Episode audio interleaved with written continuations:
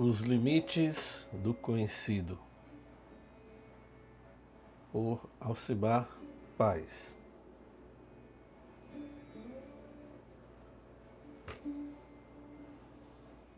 Em nossa vida diária, vivemos plenamente naquilo que chamamos de conhecido.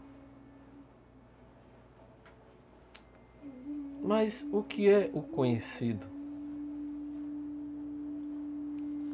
O conhecido é uma palavra usada por Krishnamurti para designar o campo do conhecimento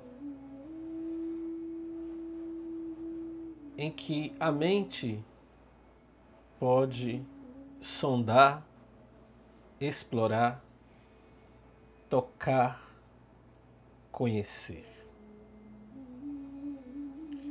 O campo do conhecido é o campo da nossa vida diária. É o campo da nossa vida social, do nosso conhecimento acadêmico, escolar. É aquilo que podemos viver e interagir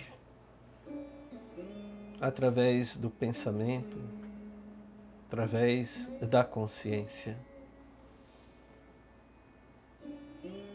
A grande maioria das pessoas da humanidade vive no campo do conhecido, que também podemos chamar de campo do conhecimento. Assistir a um filme, ler um livro, fazer um curso, memorizar coisas, conhecer coisas novas, saber como funciona alguma coisa memorizar e atuar sobre essa coisa a partir dessa memorização. Toda a nossa civilização e todo conhecimento da nossa civilização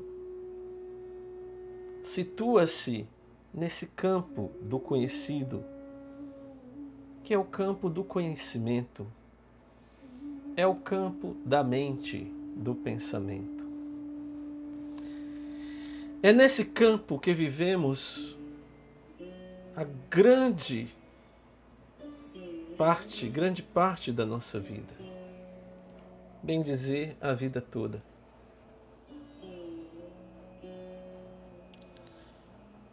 Quando queremos aprender sobre religião, sobre história, física, química, português, matemática,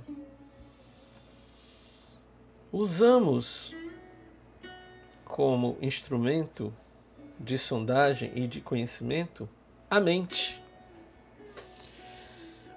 O campo do conhecimento ou o campo do conhecido é bem conhecido de todo mundo. Na escola, por exemplo, é nesse campo que atuamos. É nesse campo que aprendemos alguma coisa. É nesse campo que nos é ensinado tudo. Como é que aprendemos na nossa vida diária?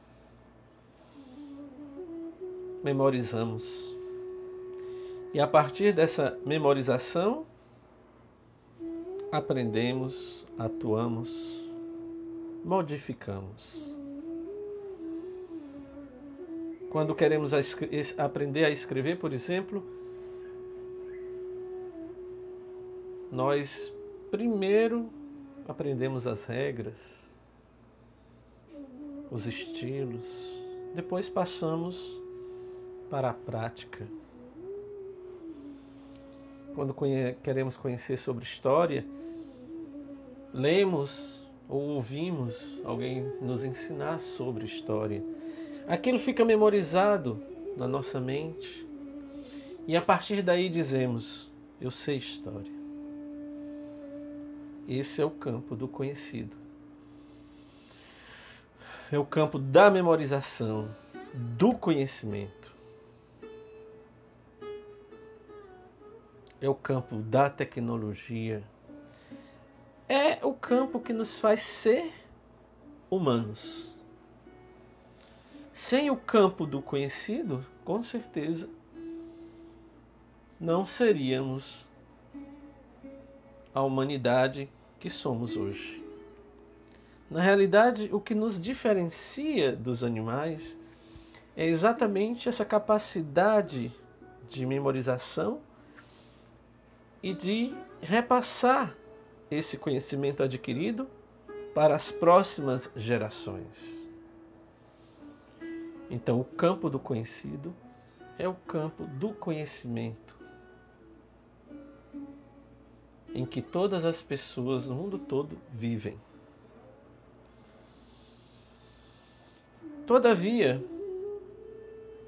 quando passamos para um outro campo, que é o campo chamado de espiritual, e nesse campo procuramos atuar, agir, sondar, da mesma forma que atuamos no campo da vida diária, do conhecimento, aí então é que surge o problema. Se o que nos diferencia dos animais é o conhecimento, o que fará o homem ir além do homem será a capacidade de ir além do conhecido. E é exatamente isso, essa atuação, essa, esse extrapolar as fronteiras do conhecimento trivial, ordinário, que caracteriza e caracterizou os grandes místicos da história. Quando Jesus, por exemplo, entra em contato com uma dimensão diferente, quando ele mesmo experimenta o seu sentido de universalidade, não através da, do conhecimento, mas a vivência em si, quando ele passa a ver-se a si mesmo como luz, como parte da luz universal que existe em todas as coisas. E quando ele teve toda aquela experiência de iluminação lá no deserto, ali não foi obra do conhecido.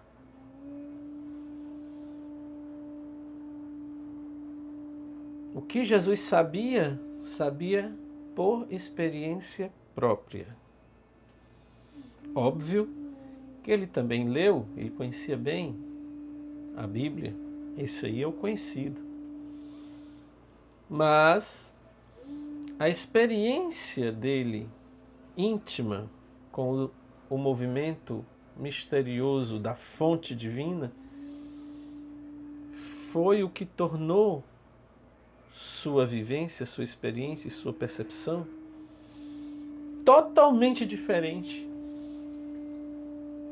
da experiência e do conhecimento dos doutores da lei de sua época, que tinham apenas o conhecimento teórico, mental, o conhecimento passado pelas tradições, mas nenhuma ou muito pouca vivência direta pessoal daquilo que as Escrituras apontavam. Então, o que diferenciou Jesus tornando um, um, um, ser à frente do seu tempo e com a consciência mais iluminada do que a grande maioria dos mestres e doutores da lei da época foi exatamente o seu contato direto com as dimensões além do conhecimento humano. E aí, quando Krishnamurti fala que no campo do conhecido não há libertação, que o conhecido não pode alcançar o desconhecido, que o conhecido, por ser limitado, por ser do tempo, por ser do campo do desejo, esse conhecido não pode alcançar aquilo que está além dele mesmo. E aí ele explica o porquê das pessoas não conseguirem alcançar a verdade. O próprio campo do conhecimento, ou o conhecido, as limita.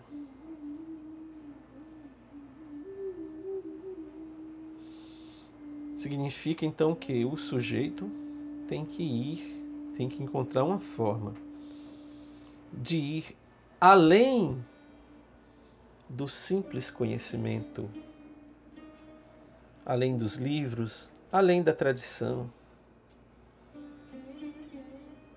além daquilo, além daquele conhecimento teórico, erudito. Muita gente não entende isso e acha que Krishnamurti está falando contra o conhecimento. Nunca. Krishnamurti está apenas colocando o conhecimento no seu devido lugar. Porque por muito tempo as pessoas acreditavam que o meio para se alcançar o desconhecido seria pelas vias do conhecimento. E em parte é. Mas tem-se que saber os limites desse conhecimento. Por exemplo, para saber disso que estou falando agora, eu precisei primeiramente ler sobre isso. Isso é o conhecido. Mas quando eu li, então vem, vem Krishnamurti diz: Ok, você só pode ir até este ponto. O conhecimento só pode te levar até este limite. Daí por diante, ele tem que ser abandonado. E aí então, temos que pensar em alguma alegoria para ficar mais claro isso que a gente quer dizer. Buda dizia que o conhecimento é como um barco, que ele te leva até um certo ponto, depois tem que ser abandonado, porque você não vai andar com o barco para cima e para baixo.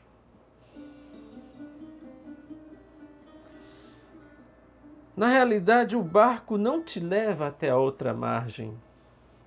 A falha da, dessa alegoria é essa. Por isso que muita gente acha que através do conhecimento ele sairá dessa margem de dor, de sofrimento, de ilusão e usará o barco até a outra margem. A margem da liberdade, da paz, do despertar. Só que não é bem assim. Esse barco, ele precisa ser abandonado. E só então, depois de ser abandonado, aí sim, você não chega ainda na outra margem. Você chega numa outra margem, mas não a margem do despertar. A outra margem que você chega é a margem da tranquilidade. É a margem do silêncio, é a margem da não ação. A outra margem que você chega é a margem da ausência do sentido de si mesmo. Mas aquela outra margem, que é a margem da iluminação, do despertar, não pode ser alcançada através de meio nenhum, de método nenhum, de religião nenhuma, nem de mestre, por mais iluminado que seja. O barco só pode te levar até um certo ponto, o ponto da quietude. A fronteira do conhecido é quando a sua mente silencia naturalmente por compreender suas próprias limitações.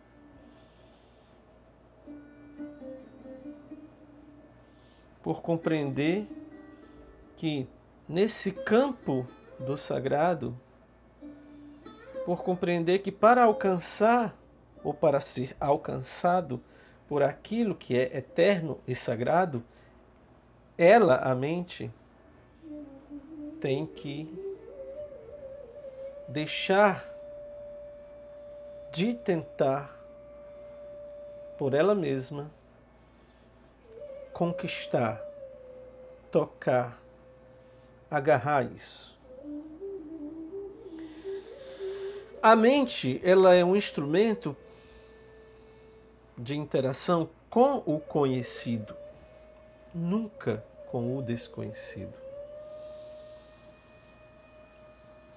Tudo no campo do conhecimento, a mente pode aprofundar, investigar, tocar, modificar, controlar. Por isso que o homem aprendeu a controlar, a controlar ou direcionar os poderes do vento, os poderes da água, os poderes da natureza em, em prol de si mesmo. Esse é o campo do conhecido. A grande ilusão é acharmos que também podemos fazer isso no campo do desconhecido. E ao invés de reconhecermos nossa impotência diante do infinito desconhecido, o que em geral as pessoas fazem? Elas inventam o seu próprio infinito. Elas inventam, criam uma imagem limitada daquilo que é ilimitado. Elas criam um símbolo, criam uma imagem, criam uma ideia. E passam a considerar essa imagem, essa ideia, esse símbolo, como sendo o infinito imponderável, o desconhecido. Mas não é. É só uma ilusão.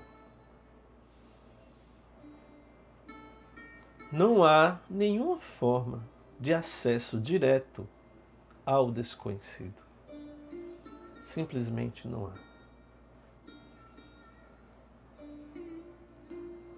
A mente só pode chegar até as fronteiras do conhecido. As fronteiras do conhecido é quando ela entende isso que eu estou falando. Quando ela entende sua limitação. Quando ela entende o seu campo de atuação, e quando ela entende que, diante do desconhecido, da verdade, do atemporal, ela nada pode fazer.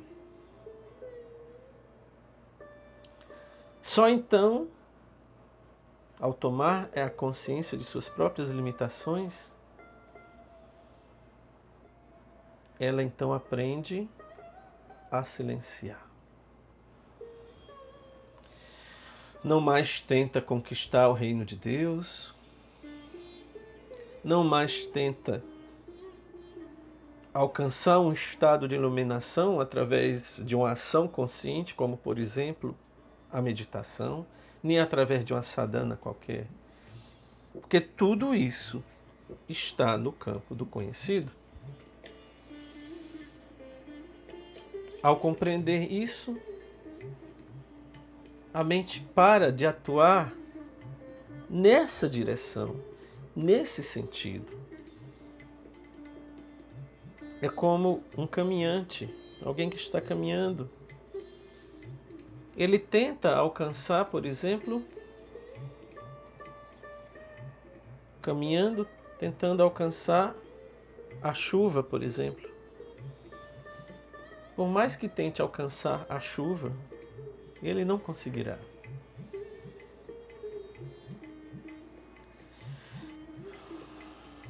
A chuva vem na hora certa. Quando ela vier, se ele estiver preparado, se ele tiver o campo preparado, a terra preparada e as sementes, quando a chuva vier, ele pode plantar e daí vir a vida, uma nova planta. Mas ele mesmo não pode alcançar a chuva, é ela que tem que vir. Uma chuva produzida artificialmente não é necessariamente uma chuva.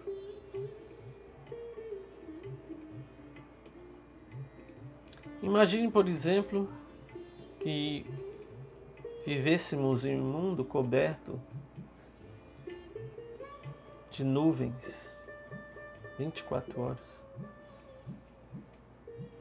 Um mundo sombrio. E alguém dissesse: existe o sol em algum lugar. E por mais que essa pessoa tente alcançar o sol, ela nunca alcançará. Mas se ela andar, andar, andar, de repente, ela pode encontrar o sol em algum lugar onde não exista um tempo nublado, por exemplo.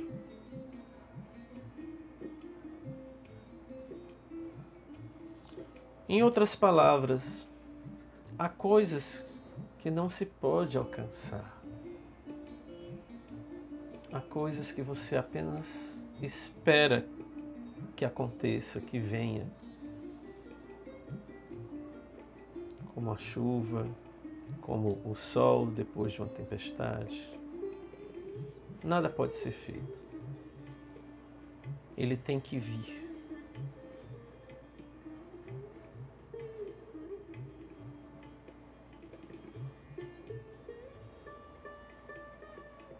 Então, esse é o limite do conhecido.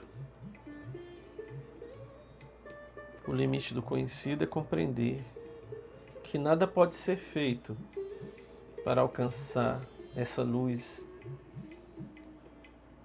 essa verdade,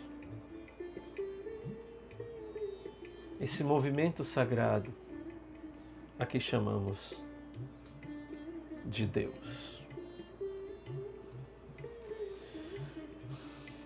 Por Alcibar Paz para o grupo Despertares com Alcibar Mentoria do WhatsApp.